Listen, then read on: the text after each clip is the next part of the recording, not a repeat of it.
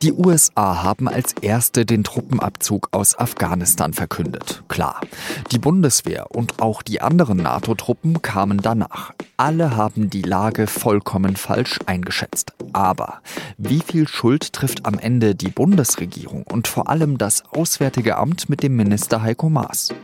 Darüber habe ich mit dem außenpolitischen Sprecher der SPD im Bundestag Nils Schmid gesprochen. Sie hören den SZ-Nachrichten-Podcast auf den Punkt mit Jean-Marie Magro. Herzlich willkommen.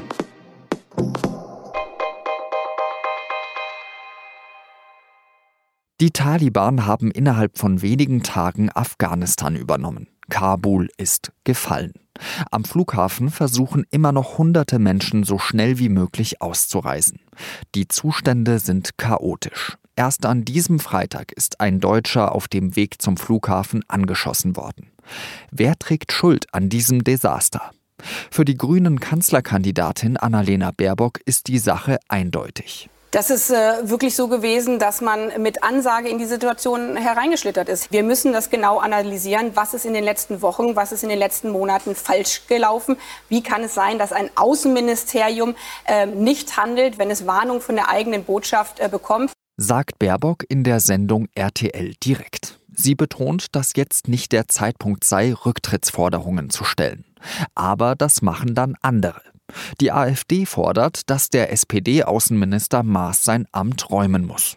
Und nicht nur sie, sondern zum Beispiel auch FDP-Vize Wolfgang Kubicki im Frühstart von RTL NTV. Äh, als erstes will ich Heiko Maas entlassen, denn es ist ein komplettes Versagen der deutschen Diplomatie, der Außenpolitik. Andere gehen sogar noch weiter. Der linken Bundestagsabgeordnete Gregor Gysi in einem Interview mit dem Fernsehsender Welt etwa. Also das Erste, was passieren müsste, wäre ein Rücktritt der Regierung. Und zwar unverzüglich, und zwar der gesamten Regierung, weil ein solches Versagen, ein solches Desaster äh, ist einfach unvertretbar. Was sagt der viel kritisierte Außenminister selbst dazu? Heiko Maas räumt zwar Fehler ein, dass Kabul länger gehalten werden könne, sei eine Fehleinschätzung der gesamten internationalen Gemeinschaft gewesen. Er macht außerdem die Nachrichtendienste wegen deren falschen Einschätzungen für die Fehler verantwortlich. Aber zurücktreten will der SPD-Politiker nicht. Mein Gesprächsgast ist der außenpolitische Sprecher der SPD-Bundestagsfraktion Nils Schmid. Mit ihm habe ich darüber gesprochen, welche Verantwortung die Bundesregierung in der Afghanistan-Krise trägt. Herr Schmid, Heiko Maas macht jetzt die Geheimdienste für das Versagen in der Afghanistan-Krise verantwortlich. Ist das vielleicht eine zu billige Ausrede? Nein, es ist keine billige Ausrede, sondern es benennt einen wichtigen Faktor, denn es sind nun mal die Dienste, die vor Ort äh, seit 20 Jahren breit äh, Informationen zusammenstellen und dann äh, der Politik in allen Ministerien einen Lagebericht und Einschätzung weitergeben. Und man muss festhalten, und das haben ja auch die Vertreter des BND eingeräumt, dass äh, das äh, eine krasse Fehleinschätzung war.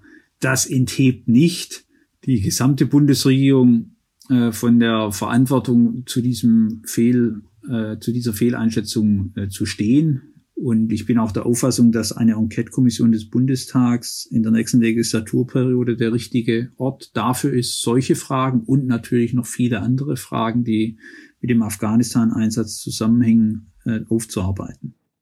Wo liegt denn die Verantwortung der Bundesregierung? Es heißt ja auf der einen Seite, der BND hätte da was Falsches gemacht, auf der anderen Seite heißt es, die Amerikaner seien ja zuerst abgezogen und hätten dadurch den Rest des Westens vor vollendete Tatsachen gestellt. Wo liegt Ihre Verantwortung? Die Verantwortung für die nicht rechtzeitige Evakuierung ziviler Ortskräfte deutscher Stellen in Afghanistan liegt logischerweise bei der Bundesregierung. Und diese beruht darauf, dass es eine krasse Fehleinschätzung über die militärische Stärke der Taliban beziehungsweise die militärische Schwäche und den Verteidigungswillen der afghanischen Streitkräfte gab. Für den Rückzug der Streitkräfte der NATO und für den Zeitpunkt dieses Rückzugs trägt logischerweise die amerikanische Regierung die Verantwortung, denn Amerika ist von A bis Z Führungsnation des Afghanistan-Einsatzes gewesen. weder Deutschland noch andere NATO-Partner konnten militärisch eigenständig in Afghanistan agieren. Und da waren wir in der Hand der Amerikaner und vor allem in der Hand eines Präsidenten Trump, der einen Abzug mit den Taliban verhandelt hat, ohne Rücksicht auf die Situation in Afghanistan selbst und auf die Interessen der afghanischen Regierung. Aber es ist doch schon bemerkenswert, dass man einen Kampfeswillen von den afghanischen Truppen, die man ja auch mit ausgebildet hat, so unterschätzt. Woher kommt denn das? Hat man da eben nicht äh, genug auf Berichte gehört, die zum Beispiel äh, Bundeswehrsoldaten verfasst haben?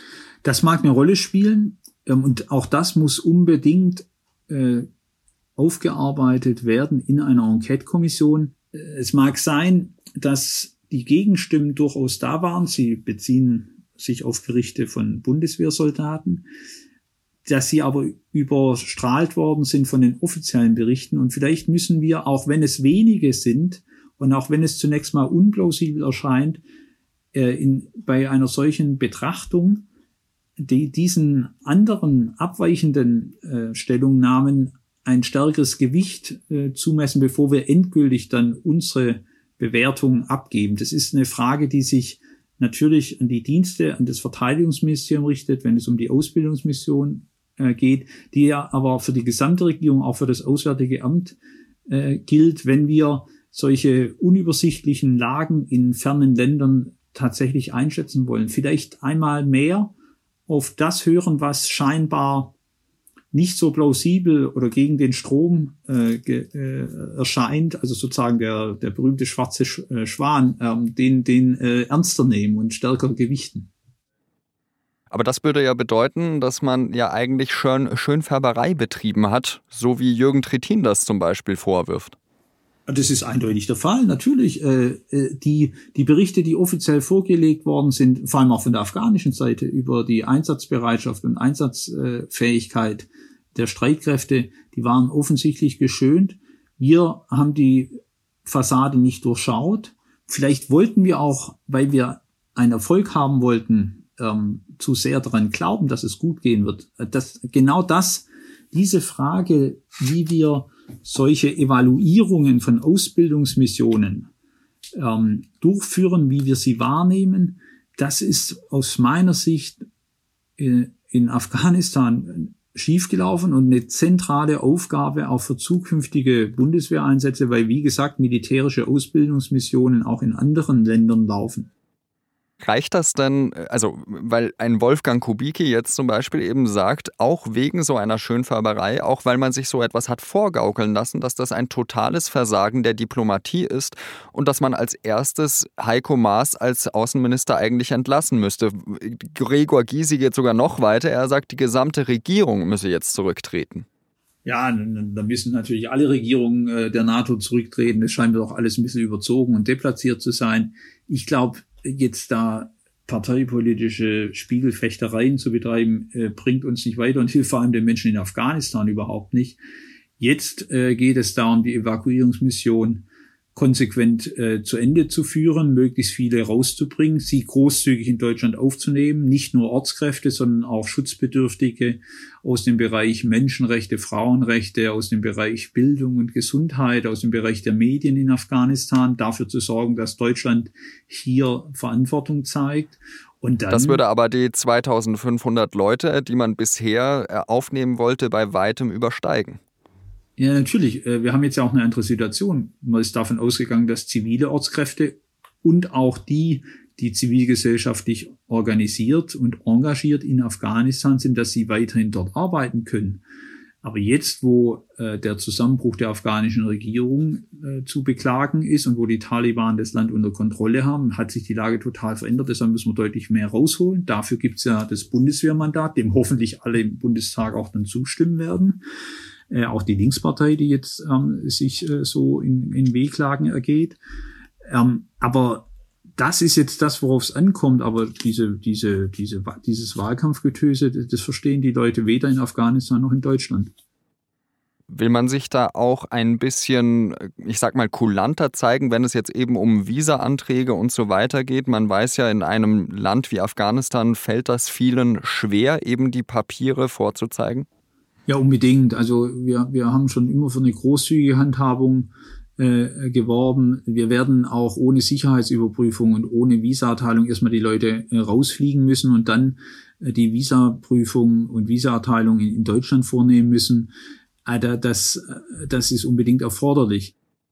Als allerletztes, äh, selbst der bayerische Ministerpräsident Markus Söder, der ja eigentlich sozusagen indirekt mit Ihnen in der großen Koalition drin ist, dabei ist, sagt, ähm, Heiko Maas dürfe in der, der nächsten Bundesregierung nicht mehr angehören. Berührt Sie das irgendwie? Nee, der soll sich um seine eigenen Minister kümmern. Aber der hat auch gut reden, weil seine eigenen Minister treten ja alle nicht mehr an, die gehen ja alle in Ruhestand. Ich bedanke mich ganz herzlich für Ihre Einschätzung und Ihre Zeit, Nils Schmid, und wünsche Ihnen noch einen schönen Tag. Danke, Ihnen auch alles Gute, Herr Marco. Der Bahnstreik geht in die zweite Runde. Schon in der vergangenen Woche haben Mitglieder der Gewerkschaft Deutscher Lokomotivführer GDL ihre Arbeit niedergelegt. Dabei sind viele Fern- und Nahverkehrszüge der Deutschen Bahn ausgefallen.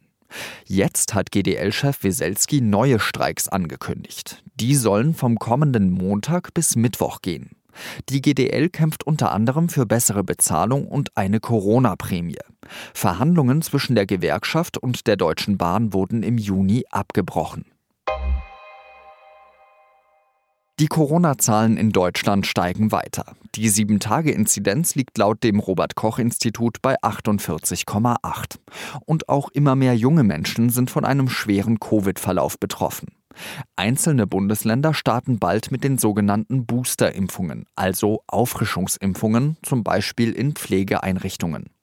Bundesgesundheitsminister Jens Spahn erwägt in einem zweiten Schritt, allen Bürgerinnen und Bürgern so eine Corona-Auffrischungsimpfung anzubieten.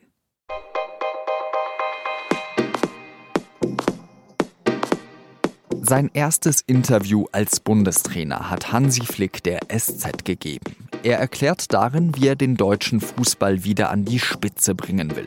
Mit einer veränderten Spielweise, Zoom-Calls und einem Freistoßtrainer, der den Spielern zeigt, wie sie gegen den Ball treten müssen. Und er antwortet auf die Frage, ob er den FC Bayern nur verlassen hat, um Nationaltrainer zu werden. Das Interview lesen Sie in der SZ am Wochenende. Redaktionsschluss für Auf den Punkt war 16 Uhr. Danke fürs Zuhören und Ihnen ein schönes Wochenende. Salü. Thank you.